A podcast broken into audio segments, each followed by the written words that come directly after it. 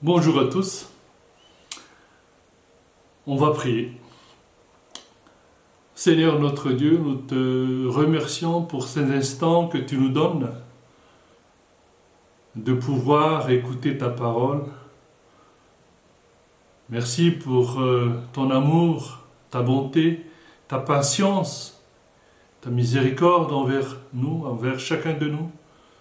Te prions de bénir ces moments, Seigneur, que ton Saint-Esprit nous éclaire, que ton Saint-Esprit aussi nous dirige dans nos pensées, pour que ta parole puisse nous pénétrer. Et merci pour ta grâce, Seigneur. Au nom de Jésus, Amen.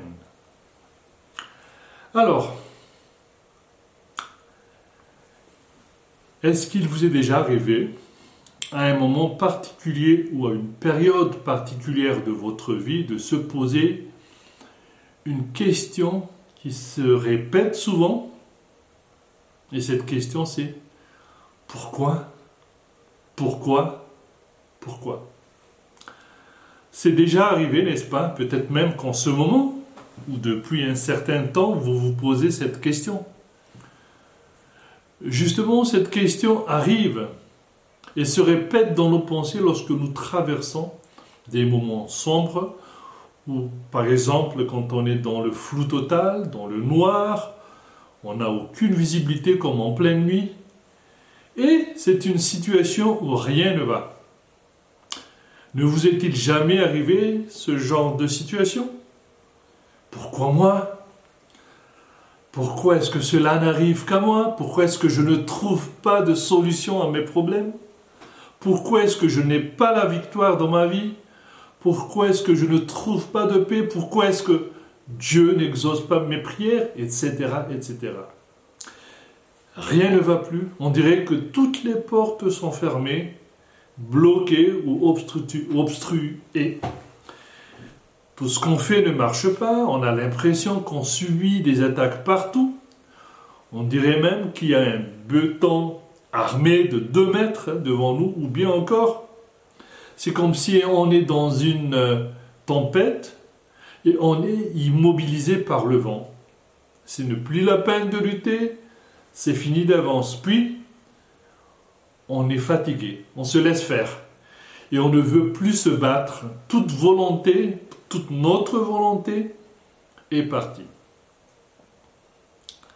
Alors, que dit la parole de Dieu lorsqu'on est dans des moments pareils? Comment faire dans de telles situations Quelle attitude adopter?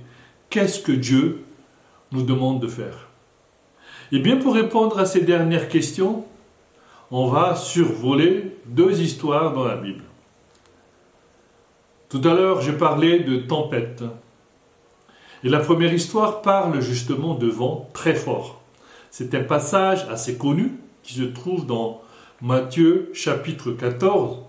C'est l'histoire de Pierre qui marche sur le lac, ou de Jésus qui marche sur le lac, et il y avait un vent très fort. On va lire Matthieu 14, versets 22 à 33. Matthieu chapitre 14, versets 22 à 33. Je vais lire au nom de Jésus. Aussitôt, après, Jésus obligea les disciples à monter dans la barque et à le précéder sur l'autre rive pendant qu'il renverrait la foule. Quand il l'eut renvoyé, il monta sur la montagne pour prier à l'écart et, le soir venu, il était là seul. La barque se trouvait déjà au milieu du lac, battue par les vagues car le vent était contraire. À la, à la fin de la nuit, Jésus alla vers eux en marchant sur le lac. Quand les disciples le virent marcher sur le lac, ils furent affolés et dirent C'est un fantôme Et dans leur frayeur, ils poussèrent des cris. Jésus leur dit aussitôt Rassurez-vous, c'est moi, n'ayez pas peur. Pierre lui répondit Seigneur, si c'est toi, ordonne-moi d'aller vers toi sur l'eau. Jésus lui dit Viens. Pierre sortit de la barque et marcha sur l'eau pour aller vers Jésus. Verset 30. Mais voyant que le vent était fort et il eut peur, et comme il commençait à s'enfoncer, il s'écria Seigneur, sauve-moi. Aussitôt Jésus tendit la main, l'empoigna et lui dit Homme de peu de foi, pourquoi as-tu douté? Ils montèrent dans la barque et le vent tomba.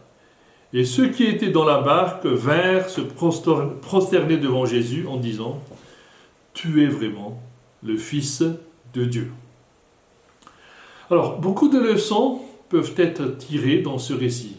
Mais ce que moi je vais souligner ici, c'est que malgré le vent fort, malgré la tempête, et donc le danger qui menaçait les disciples, puisque leur barque était au, milieu du lac, Jésus n'était pas loin. Jésus n'était pas loin, il était près d'eux, même s'ils ne le voyaient pas. Et dans la Bible, pas mal d'histoires se passent pendant les tempêtes. Et cette tempête se manifeste par la grêle, le tonnerre, une forte pluie, le vent, la tornade, la foudre, etc. Et parallèlement, les tempêtes de la vie se manifestent également sous plusieurs formes. Dépression, maladie, chômage, problèmes au niveau du couple, au niveau du mariage ou de la famille, soucis, solitude, péché, etc. etc. Et avez-vous remarqué que lors des tempêtes, la réaction des gens sont bizarres? On a tendance à faire des choses qu'on ne ferait jamais en temps normal. Tenez un exemple, la grand-mère euh, d'une famille, lorsqu'il faisait tempête, ah ben, elle demande à tout le monde de s'asseoir sous la table et tous les couteaux devraient être remis dans le tiroir. Question. Alors, est-ce qu'il y a une tempête qui souffle dans votre vie en ce moment? Comment y réagissez-vous? Dans le texte, les disciples ont pris Jésus comme un fantôme. Ce n'est pas qu'ils ne l'ont pas reconnu, mais ils ne croyaient pas que c'est Jésus en personne, alors qu'à peine quelques heures avant, à peine quelques heures avant, ils ont vécu le miracle des cinq, points, des cinq pains et deux poissons qui a été multiplié par Jésus pour nourrir 5000 hommes, sans compter les femmes et les enfants. Et vous le voyez juste, toujours dans ce chapitre, au verset 17 et 21, juste avant cette histoire. Jésus vient de faire un miracle. Donc, ils ont vite oublié ce que Jésus est capable de faire. Pour eux, c'était un fantôme, alors que ils savent très bien que Jésus peut faire des miracles, donc ils ont oublié que c'est aussi le Dieu des miracles. Avons-nous aussi une mémoire courte?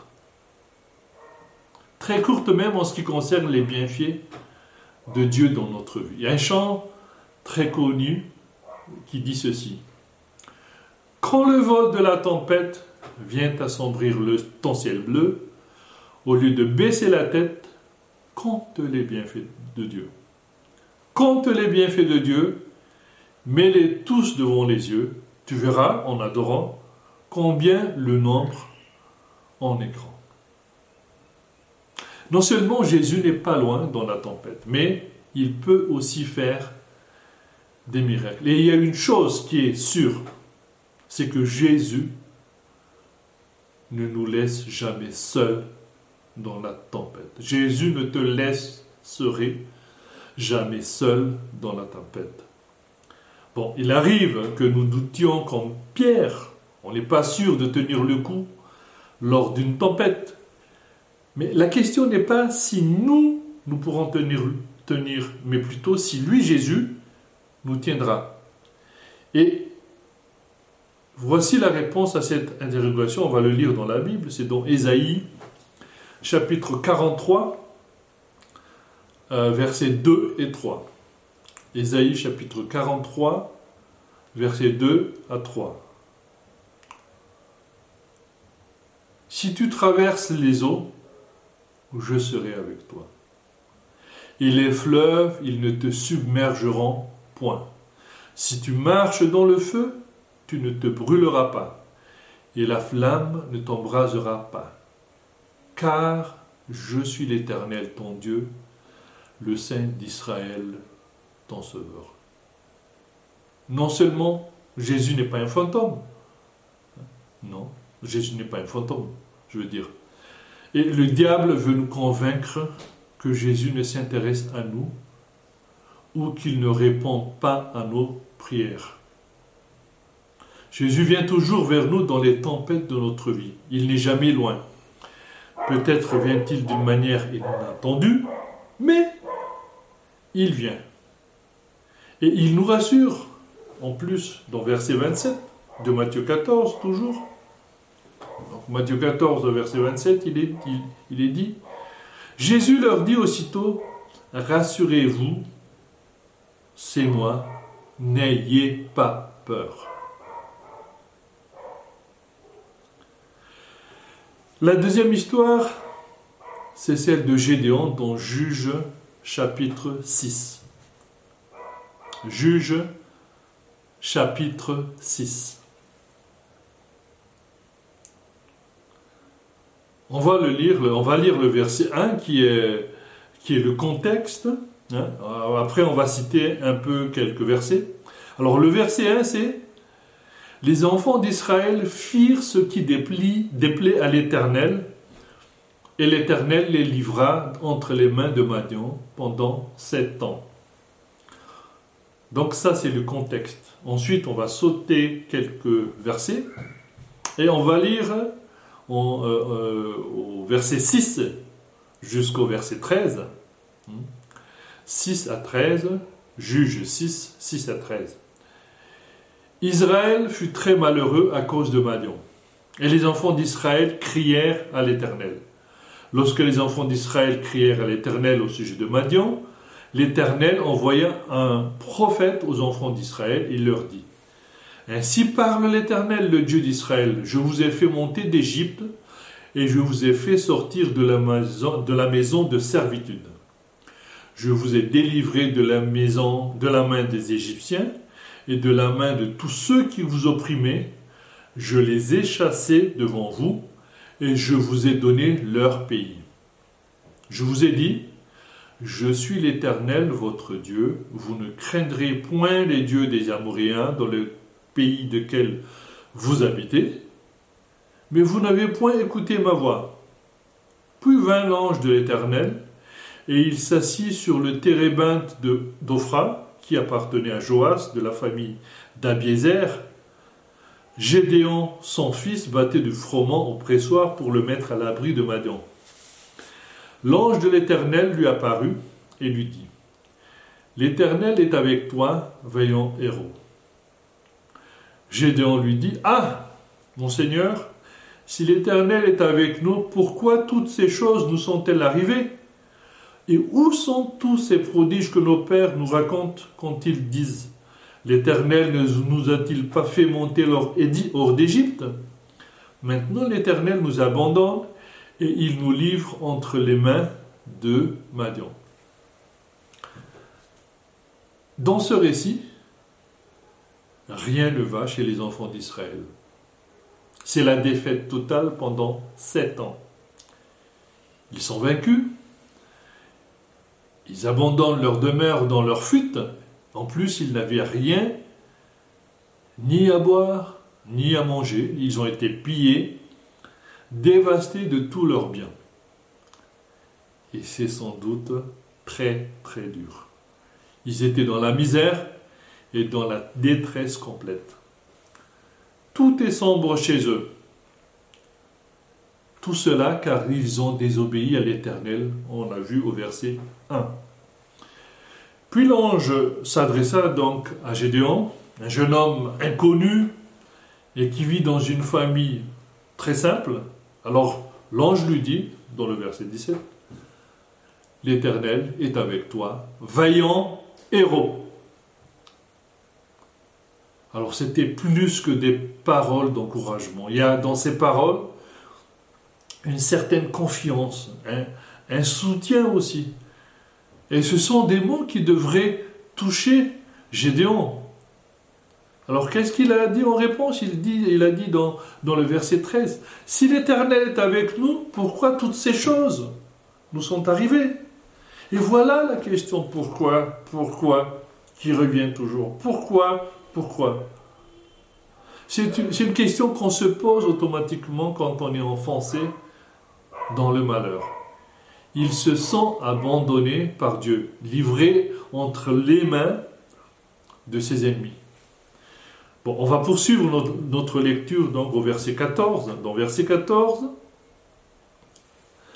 il est dit, l'Éternel se tourna vers lui et dit, Va avec cette force que tu as et délivre Israël de la main de Madian. N'est-ce pas moi qui t'envoie? Ah, donc on voit là que c'est un ordre de mission que l'Éternel lui confie finalement ici.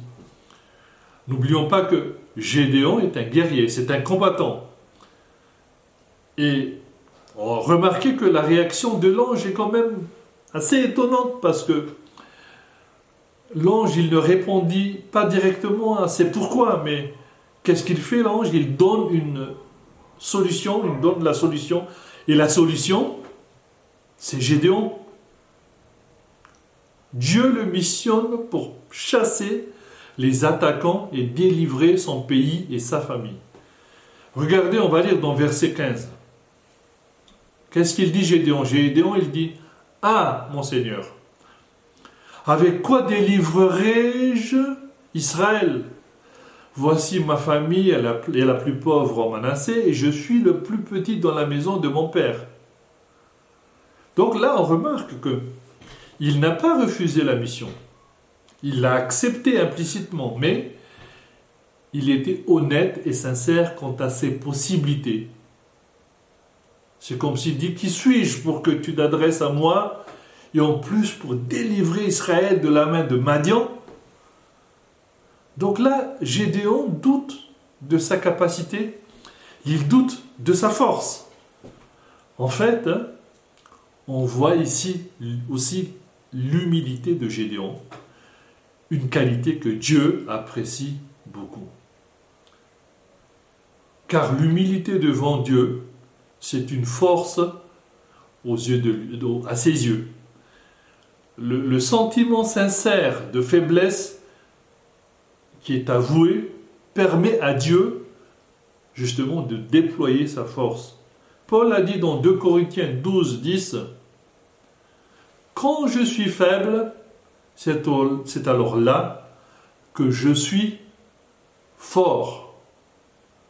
On continue un peu encore euh, ce, ce chapitre au verset 16. Donc l'Éternel lui dit, mais je serai avec toi. Et tu battras Madian comme un seul homme. Encore des mots d'encouragement. Alors, vaillant héros, avec cette force que tu as, c'est moi qui t'envoie. Je serai avec toi et tu auras la victoire. Toutes ces paroles d'encouragement et de mise en confiance. Que des paroles euh, d'encouragement et de mise en confiance. Et en fait, derrière tous ces mots, le message de Dieu est simple. Vas-y, car c'est moi qui combattra. Dans Deutéronome 3.22, il est dit, ne les, craignez, ne les craignez point, car l'Éternel, votre Dieu, combattra lui-même pour vous. Alors nous savons d'après le verset 1 qu'en réalité, hein, le malheur qui s'est abattu sur les Israélites est la conséquence de leur rejet de Dieu à cause de l'idolâtrie. Et donc, ils ne bénéficient plus de sa protection. Mais Dieu, dans son amour infini, dans sa grâce, il veut leur venir en aide et les sauver. Et il a choisi Gédéon. Il va même lui donner toute la stratégie pour remporter une très belle victoire.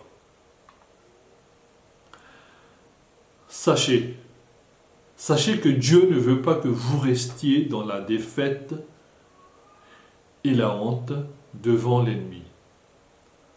Notre Père, notre Dieu entend toujours nos cris, il comprend nos pourquoi et il ne les, méprise, pas. Non seulement il veut nous faire sortir de nos difficultés, mais en plus, il fera de nous un livre ouvert, un témoignage pour la délivrance de tous ceux qui passent par ces mêmes difficultés autour de nous.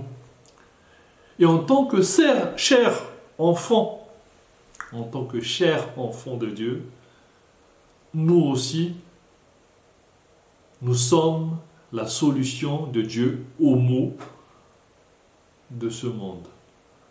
Ce n'est pas de l'orgueil, c'est l'appel de Dieu dans notre vie. Faisons notre possible et lui, il fera l'impossible. Amen. Alors nos pourquoi se changeront en solution? Nos pleurs vont se transformer en joie et nos cris en louange. Alors, la question c'est ceci. Sommes-nous prêts à servir Dieu? Vous savez, dans cette situation de détresse, Dieu avait besoin d'un homme qui se lève pour apporter la délivrance à ceux qui souffraient, et c'était Gédéon, un homme disposé à sauver son peuple. Dieu va donner sa force à quelqu'un qui a de la compassion et qui est sensible aux souffrances qui l'entourent. Dieu va donner sa force à quelqu'un qui a envie de délivrer le pécheur de ses passions, de ses égarements, de sa perdition. Est-ce que tu es un Gédéon? Si tu es sensible à celui qui souffre de son péché, et si tu as envie de porter secours aux drogués, à l'impie, à l'impudique, à celui qui est esclave des passions, et si tu te sens dépassé par ces problèmes et ces souffrances qui t'entourent, c'est à toi que Dieu s'adresse, c'est à moi. Quand Dieu nous accorde sa force, c'est pour son servir, son service et pour sa gloire. Vous savez, Dieu n'a pas changé. Il cherche un homme, une femme, un jeune même rempli de compassion et qui a envie de servir en apportant la bonne nouvelle de la délivrance à tous ceux qui sont captifs du péché et de la souffrance et qui sont en chemin vers l'enfer. Et pour eux aussi, le message de Dieu n'a pas changé. Toujours dans Juge 6, verset 14, on va relire, va avec cette force que tu as et délivre les pécheurs de la main du malin, n'est-ce pas moi qui t'envoie? Alors pour conclure, euh, peut-être que votre prière aujourd'hui va être euh, formulée comme ceci. Seigneur, je ne sais pas tout, je n'ai pas toutes les réponses. Ah mais pourquoi? Et pourtant je suis sûr d'une chose, Seigneur, tu veux me donner la victoire. Et tu veux faire de moi un instrument entre tes mains, un instrument de bénédiction. Seigneur, je te prie de m'éclairer par ta parole et par ton esprit afin que j'obtienne la victoire pour moi et pour beaucoup. Amen. Alors juste avant de finir, j'ai deux versets. Hein, qui sont dans Josué 1, 9, et l'autre c'est dans Ésaïe 41, 10. Josué 1, 9 qui dit Ne t'ai-je pas donné cet ordre? Fortifie-toi et prends courage. Ne t'effraie point et ne t'épouvante point, car l'Éternel ton Dieu est avec toi dans tout ce que tu entreprendras. Ésaïe chapitre 41 verset 10 ne crains point pas, car je suis avec toi. Ne sois pas effrayé, car je suis ton Dieu, je te fortifierai, je t'aiderai, je te soutiendrai de ma droite. Amen. Que Dieu vous bénisse.